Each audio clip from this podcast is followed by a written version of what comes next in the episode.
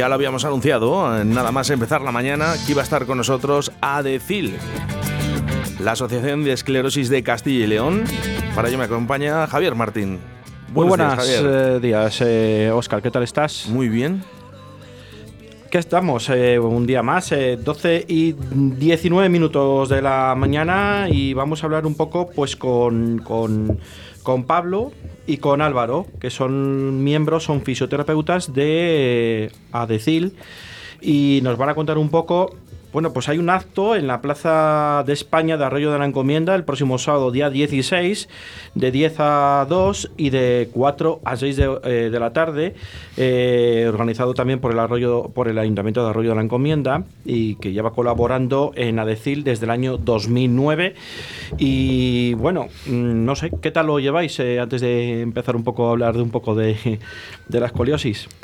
Pues eh, con los últimos preparativos. Llevamos unas semanas de bastante trabajo, preparando todo, eh, colaborando, como has dicho, con el ayuntamiento para que esté todo, todo preparado y todo en orden para el sábado.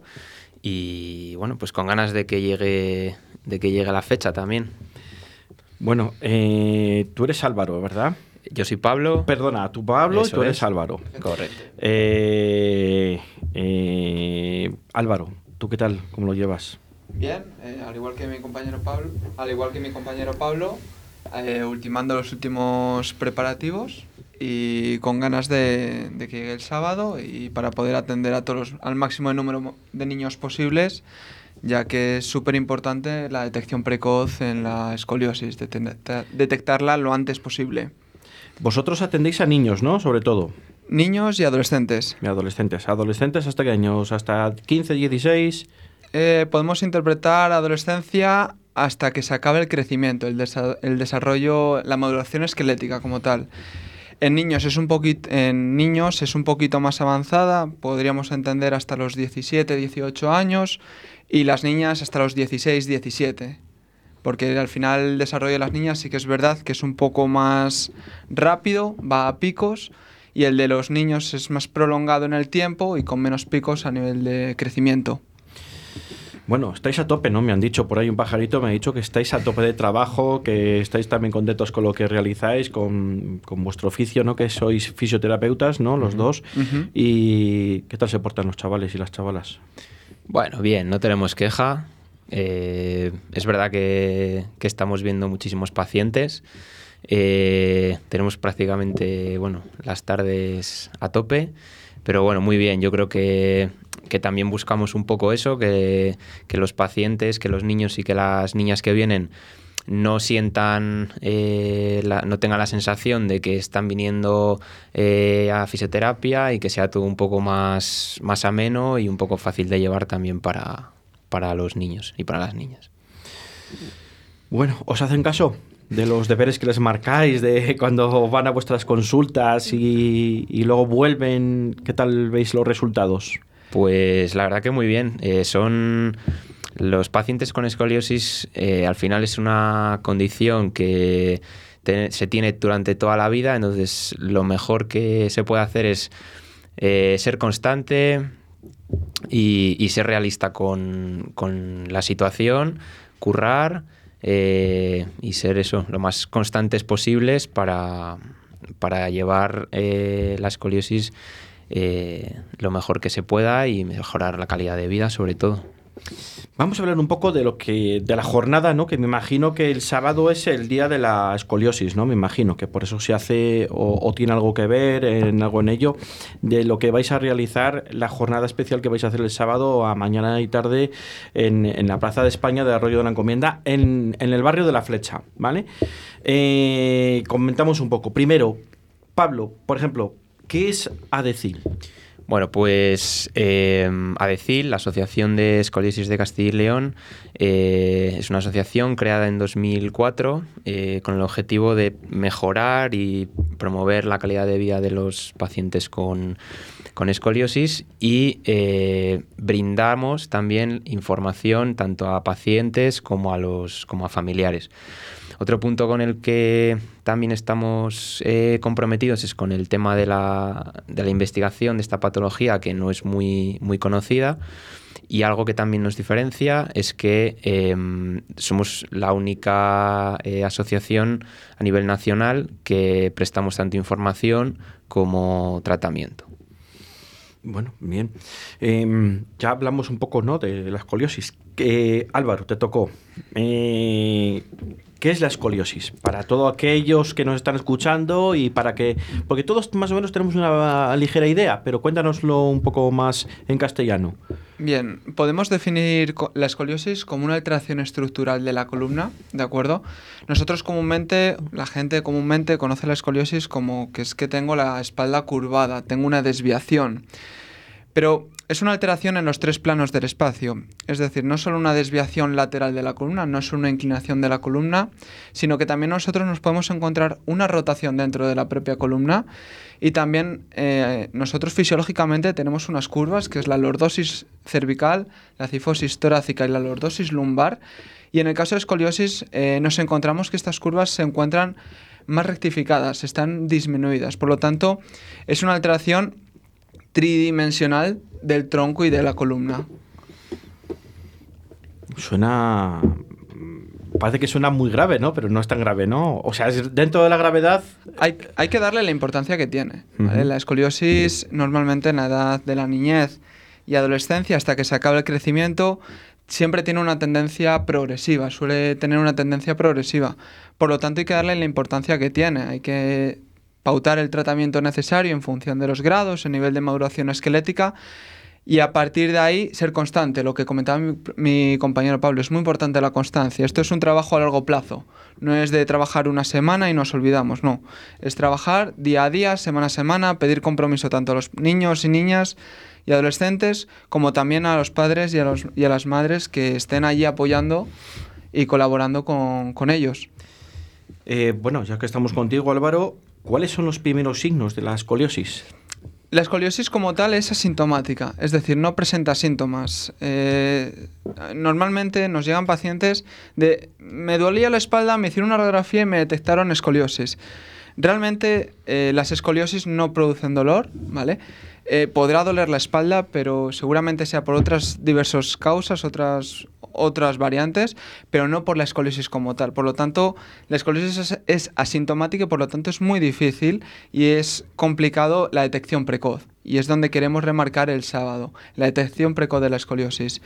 Los síntomas como tal, nosotros, bueno, se puede hacer también por parte de los padres y las familias, es un test de Adams o test de flexión anterior de tronco, el que nosotros nos inclinamos hacia adelante. Entonces nosotros vemos la forma que forma la, la, figura que forma la espalda cuando nosotros nos inclinamos y en el caso de las escoliosis nosotros nos encontramos que un lado está un poquito más arriba que otro. Por lo tanto ahí interpretaríamos que el test es positivo y podríamos tener escoliosis y se corroboraría con una radiografía siempre. ¿De acuerdo? Bien, bien, bien, bien. Y lo, esto me imagino que empieza ya desde niño, ¿no? Desde pequeño. Puede empezar desde niño, diagnosticarse en la edad de niño o empezar desde niño, diagnosticarse en edades más avanzadas. Por lo tanto, es muy importante empezar cuanto antes y diagnosticarlo lo antes posible. Pablo, vamos contigo. Eh, ¿Cuál es la causa de la escoliosis? Pues eh, el término escoliosis como tal es un término muy amplio. Eh, sin embargo, más de la mitad, en torno a un 70, un 80% de las escoliosis que se diagnostican, eh, por lo general son idiopáticas. Esto quiere decir que no conocemos a día de hoy una causa definida que pueda dar lugar a las escoliosis. Eh, el 25-30% restante de las, de las escoliosis que, se diagnostican eh, se suelen asociar a otras patologías, que en este caso son las que pueden dar lugar a, las escoliosis. Y en su mayoría eh, estas patologías de las, que, de las que hablo suelen ser eh, neurológicas. Es verdad que es una patología idiopática, eh, no conocemos la causa, las últimas investigaciones tampoco se aclaran y bueno, se cree o se piensa, las últimas teorías apuntan a algún componente genético que puede alterar el desarrollo normal de, de, los, de los niños. Pero, como digo, son teorías que aún están en fase de estudio y no sabemos exactamente por qué aparece una escoliosis idiopática. Eh, ¿Cuándo puede aparecer la escoliosis, Pablo? Pues un poco siguiendo lo que la pregunta anterior que, contestó Álvaro, sobre todo lo podemos centrar en tres etapas de la vida, que son la niñez, la adolescencia y, en la edad adulta, sobre todo en esta última asociada a, la menopausia. Eh, de manera general son estos tres momentos, estos tres picos eh, en los que la escoliosis se hace más evidente Em, y donde, sobre todo en la niñez y en la adolescencia, cuando se hace todavía más evidente y donde queremos recalcar em, su diagnóstico precoz. Por eso eh, recordamos lo de la jornada que vamos a realizar el sábado para intentar eso, descubrir el mayor eh, número posible de, de escoliosis en, los niños que, acudan el sábado a la Plaza de España de aquí de Arroyo. ¿Esto qué se trata? ¿Como una enfermedad o una malformación de los huesos por derivada por la forma que tenemos de dormir, de sentarnos, de poner la, la forma del cuerpo curvada, encogida? Realmente, eh, como comentaba mi compañero Pablo, el 70% son idiopáticas, ¿de acuerdo? Son de origen desconocido, no se conoce el origen. Habitualmente se tiene la, creencia de que la escoliosis se produce pues, por cómo llevamos la mochila o cómo nos podemos llegar a sentar en casa o en clase. Realmente no hay ningún estudio que avale que por sentarnos mal en clase, por sentarnos mal en casa, por llevar mal la mochila o de un lado la mochila va a producir escoliosis, ¿de acuerdo? Eh, realmente el origen no se conoce y no podemos categorizar en que porque me he sentado mal o porque estos últimos años me he sentado mal, tengo escoliosis. No podemos hacer ese símil. Yo me acuerdo cuando yo era joven, eh, eh, tenía un compañero de clase que tenía un, un, aparato en la espalda así, cuadrado y tal, y era porque tenía desviada la columna, ¿no? Que creo que es lo, mismo. Eh, eso yo te estoy hablando pues de pues, la década de los ochenta y pico, por ahí, eh, o noventa. Yo ya eso no lo he vuelto a ver casi. Eh, igual hay otras formas más avanzadas o otras eh, eh, soluciones o otros medicamentos o otros aparatos, ¿no? La verdad que era incómodo porque, claro, el, chico iba pues todo estirado, todo hasta con el cuello súper erguido, tal. Y bueno, pues yo me acuerdo que nos dijo que era por ese, por ese problema. Como comentas, es el tratamiento ortopédico es decir, el corsé. Eh, realmente el uso del corsé se estima como tratamiento de la escoliosis cuando la escoliosis alcanza entre 20 y 25 grados hasta que se acaba el crecimiento. Una vez que se acaba el crecimiento y la maduración esquelética, eh, al disminuir la probabilidad de progresión de la escoliosis, el corsé dejaría de estar indicado, entonces sería en esa etapa de la vida donde estaría, sería útil ese tipo, ese tipo de tratamiento. Y como bien comentas, desde entonces hasta ahora los corsés eh, han evolucionado muchísimo y siempre evolucionando a mantener la eficacia y a la efectividad del corsé y mejorando en la comodidad, ¿de acuerdo? Eh, como siempre que me vienen los papás, nos vienen los papás y nos comentan sobre... Y es que claro, el corsé es que es muy incómodo, ¿cómo va a dormir? Esa es la primera, la primera afirmación que me... La primera pregunta que me hacen yo siempre les comento una cosa. El dormir es a lo primero que se adapta a uno, ¿de acuerdo? O sea, lo más importante es llevar el corsé un mínimo de 18 horas. Pero no nos tenemos que quedar solo en 18 horas. Siempre tenemos que intentarlo llevar más, todo lo posible, el máximo de horas posible, hasta un máximo de 23 horas, dejando una hora para el aseo y una hora para el deporte, que también es muy importante. Entonces, si ya de primeras nos adaptamos a dormir, normalmente nosotros solemos dormir en torno a 8, 7 horas, 9, los niños. Entonces, son horas de tratamiento que no nos enteramos y estamos trabajando para que la escoliosis no progrese, para evitar la progresión de la escoliosis hasta que se acabe la etapa del desarrollo. Entonces, Por eso es muy, muy, muy, muy importante el uso del corsé. Y si, por ejemplo, nos ponemos el corsé 5, 6 horas al día y no llegamos a las 18, según la SRS, que es la Scoliosis Resist Society a nivel global, estima que no es eficaz el corsé. Por lo tanto, es como si no lo lleváramos. Siempre tenemos que llevar mínimo ese número de 18 horas y si puede ser todo lo máximo posible. Y ahí viene al hilo a lo que comentábamos antes de la constancia y el trabajo a largo plazo. Que esto no es de una semana, de un mes. No, esto es... Empezamos hoy, no sabemos realmente cuándo vamos a acabar, podemos estimar una edad, pero realmente la maduración esquelética de cada niño y niña varía bastante. Por lo tanto, tenemos que ir trabajando semana a semana, paso a paso, día a día y marcarnos objetivos realistas. Y el principal objetivo que nos marcamos es evitar que progrese la escoliosis. Mm, bueno, yo creo que es bastante interesante y estamos eh, aquí súper, vamos, yo, estoy súper atento porque parece muy interesante. Pero antes de que acabemos la, la entrevista, quiero hacer un pequeño alto en el camino eh, para unos consejos publicitarios porque nosotros también tenemos que dar paso a la publicidad y volvemos con vosotros en tres minutos. La primera ópera pop teatro arena se estrena en la Plaza de Toros de Arroyo una producción escénica que cambiará tu idea de espectáculo. Luces, sonido, interacción en 360 grados de escenario que no te dejará indiferente. ¿Te atreves a vivir una experiencia única? Única función. 18 de diciembre. África. Un canto a la paz. Puedes llenar de luces la fachada de tu local. Puedes gritar el nombre de tu negocio hasta quedarte afónico. Mejor, confía en profesionales. Disegna, Community Manager, Diseño Gráfico, Impresión, Diseño Web, Eventos y Comunicación. Contacta con nosotros 649-052706. Visita nuestra web disegna.me. Disegna, Diseño y Comunicación. ¿Tienes un grupo musical? ¿Quieres que suene en la radio? En directo Valladolid, con los grupos locales de tu ciudad, es posible. Todos los viernes de 12 a 14 horas en Radio 4G. ¿Te gusta la rumba? ¿Te gusta el flamenco? Todos los lunes es posible en Radio 4G, en directo Valladolid, con Óscar Arratia.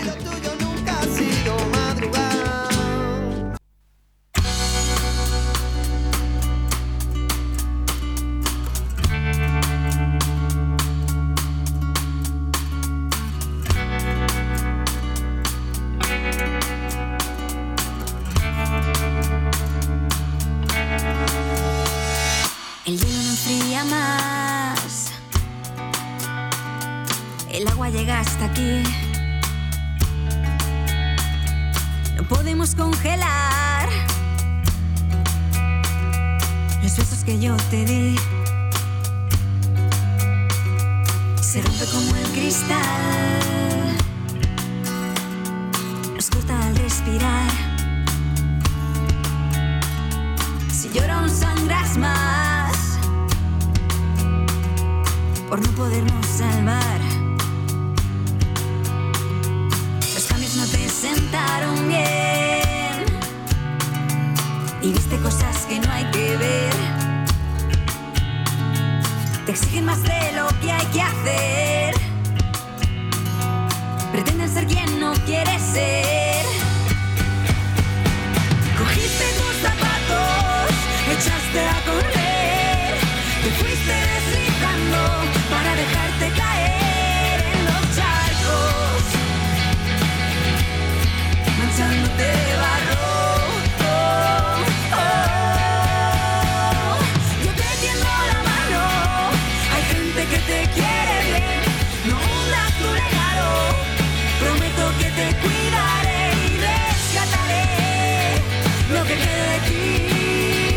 Que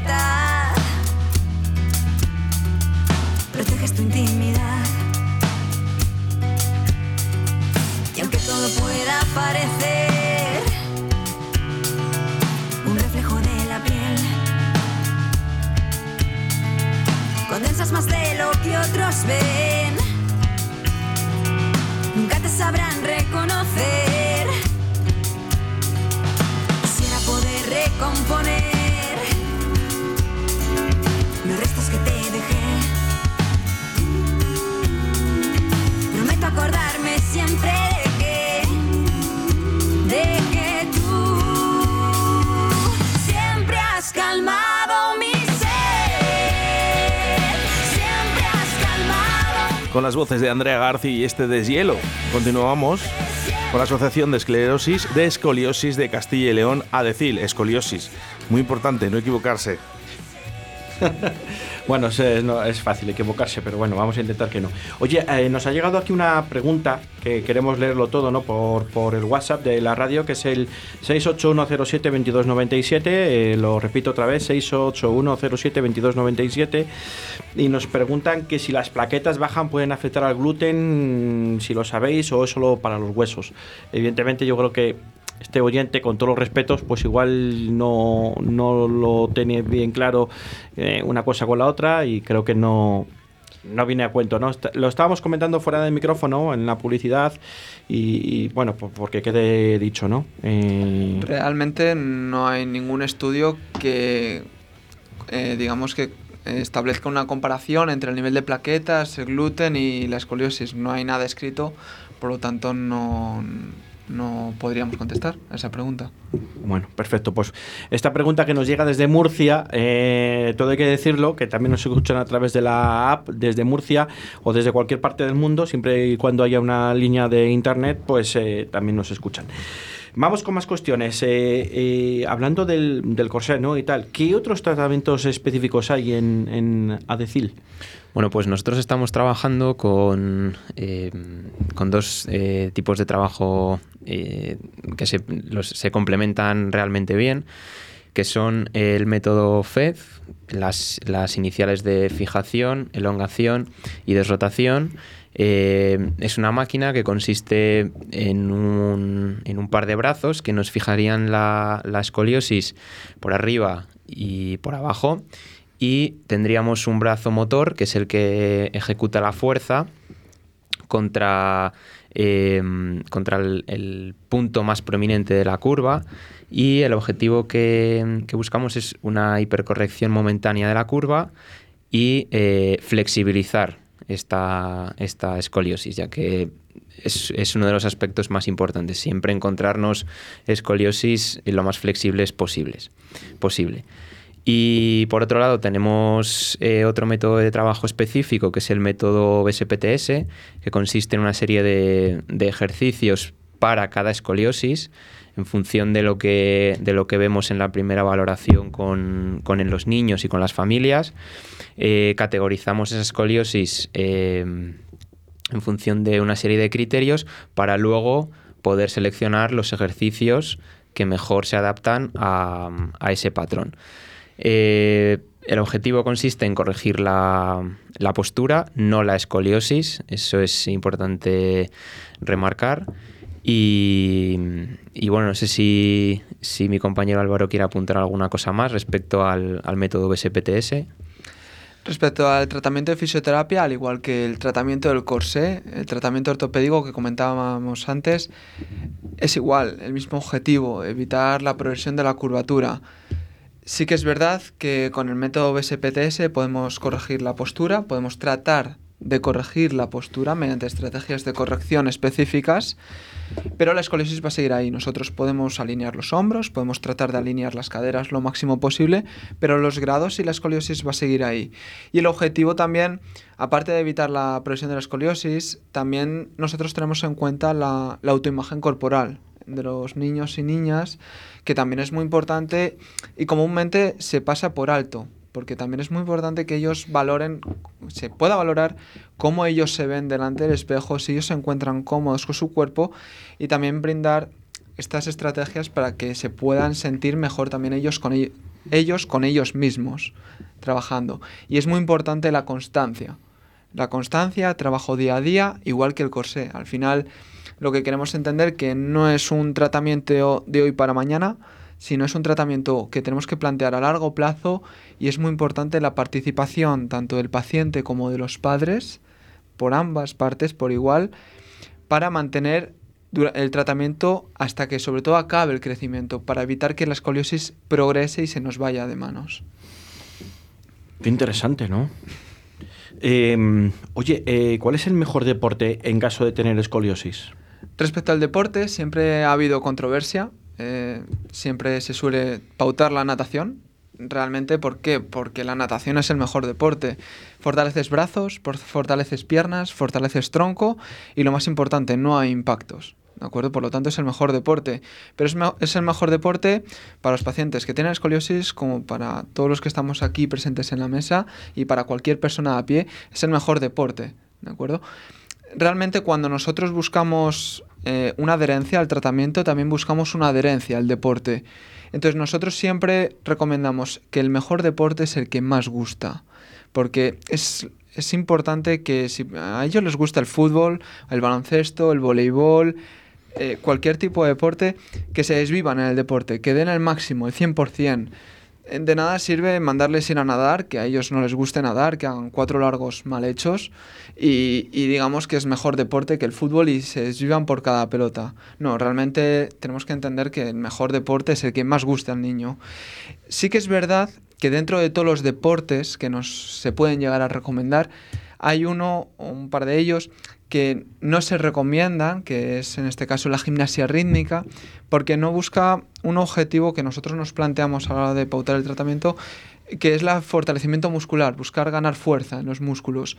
Realmente la gimnasia rítmica se marca otros objetivos, que es más flexibilidad de las articulaciones, tanto de caderas, lumbares, etcétera, en el que no, digamos que no nos interesan a la hora del tratamiento, por lo tanto no lo solemos recomendar. Esta pregunta es muy frecuente con de los Sí, padres. Sí, Sí, sí, Siempre que viene el, el primer día a valoración. ¿Y qué deporte tiene que hacer? Es la, la primera pregunta. Entonces, siempre ven. No, es que he leído por internet que la natación. Y claro, ahí cuando me comentan eso, pues les comento lo que os he comentado. Que al final es el deporte que más gusta, que les gusta a los niños, que eh, los niños también se encuentren cómodos, que tengan su círculo, que también puedan participar en actividades con sus amigos y colegas y que puedan participar en actividades, que no les limitemos tampoco. Tampoco podemos buscar eso, ¿de acuerdo?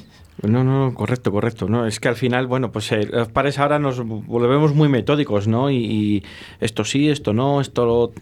Están los chavales tan sobreprotegidos, ¿no? Yo no quiero decir que antes nuestros padres nos dejaran a libre albedrío, pero estábamos hechos como de otra pasta, ¿no? Quiere decir, ahora ya total. estamos muy sobreprotegidos con los niños, con las comidas, con el deporte, con la educación, con, con todo lo que hay alrededor y, y no sé qué, qué estamos educando. Yo me incluyo como padre, ¿eh? con lo cual, o sea que... Y o- otra pregunta. eh, para vuestra profesión, ¿Internet hace mucho, ha hecho mucho daño? Sí. Doctor En el Google. mejor. no, a ver, ya es por donde voy, ¿no? He leído en internet, hablando del hilo que decía Sí. el compañero, ¿no? Que, que he leído en internet esto, que dice lo otro, que. Eso también eh, nos lo encontramos bastante en las, en las valoraciones. Al final es normal. eh, vivimos en una sociedad en la que tenemos todo a, a golpe de clic. Eh, no sé una cosa, consulto en Google. eh, todo lo consultamos con, con Google, entonces, bueno, pues cuestiones que afectan a la salud de, de nuestros hijos o de nuestras familias, pues es normal que el primer punto de búsqueda sea, sea Google. Eh, obviamente en Internet, como, en todos, eh, como todos sabemos, hay de todo, eh, desde cosas realmente que tienen sentido a todo lo contrario.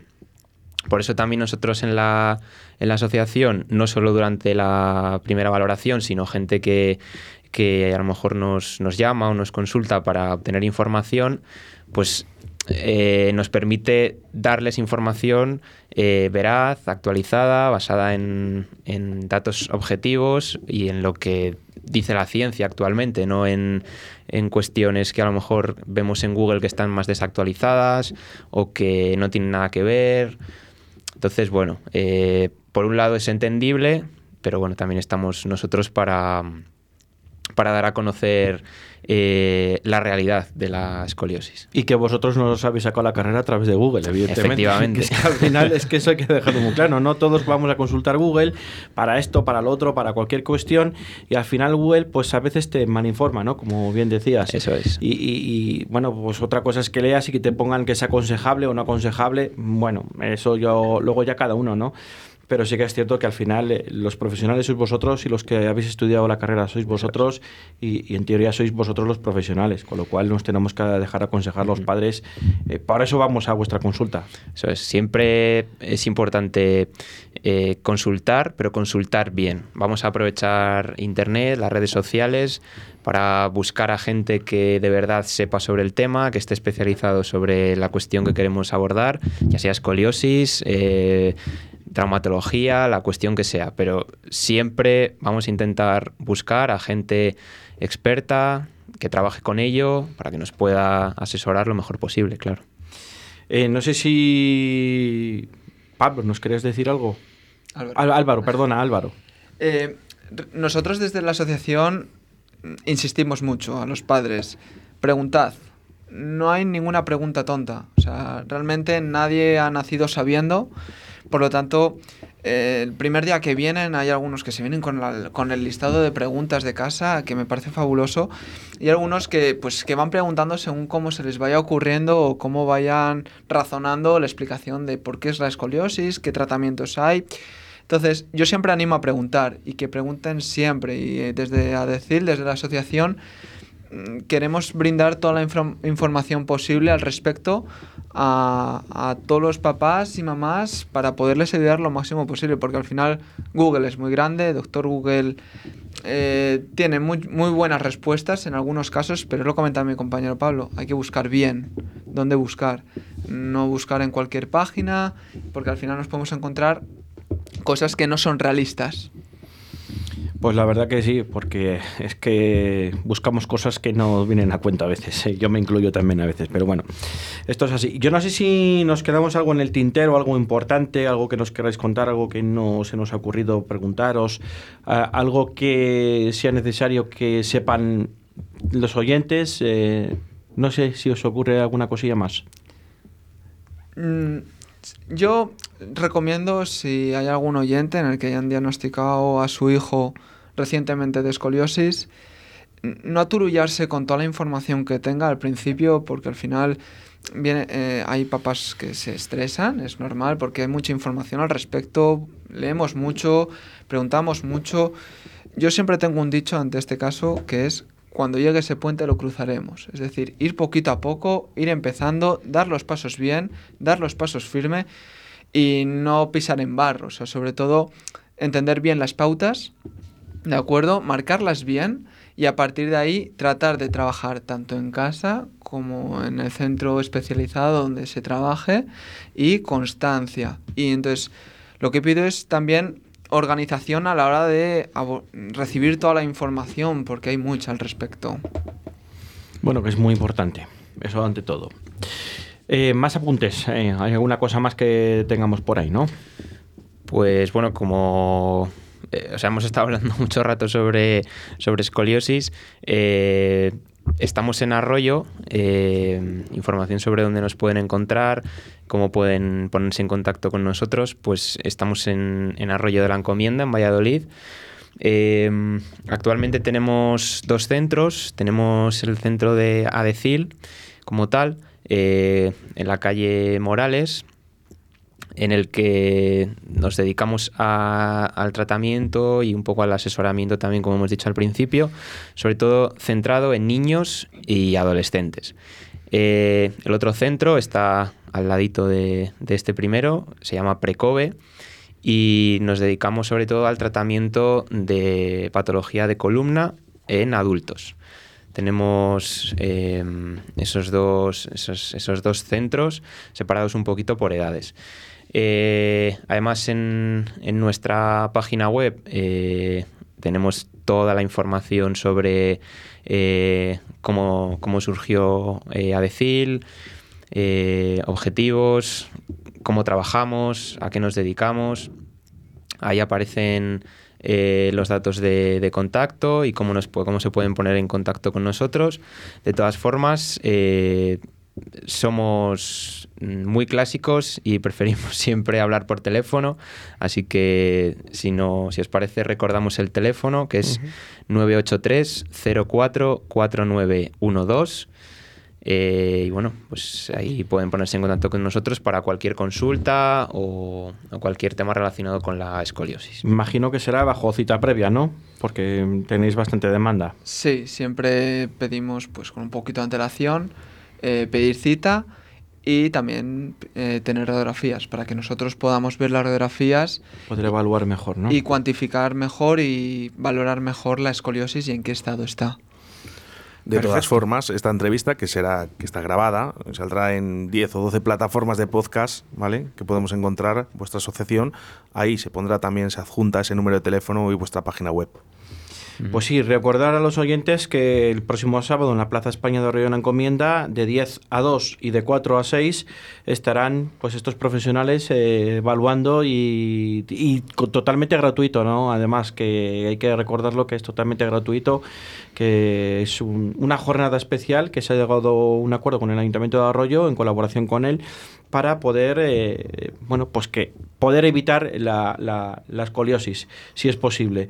Y, y dar gracias también a vosotros, a Álvaro y a Pablo, y también a Amelia, que seguramente que nos está escuchando, que ha sido también la que se ha encargado un poco de promover todo, todo este asunto y este el próximo sábado, el día 16, en, eh, en Arroyo de la Encomienda.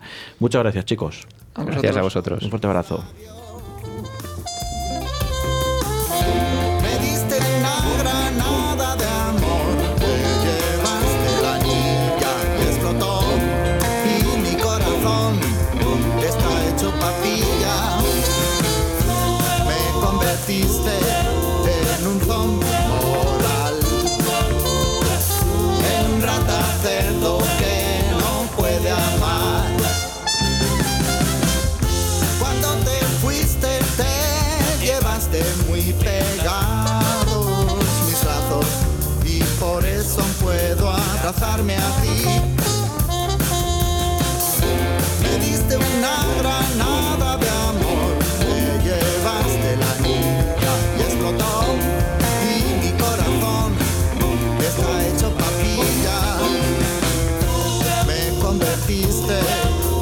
En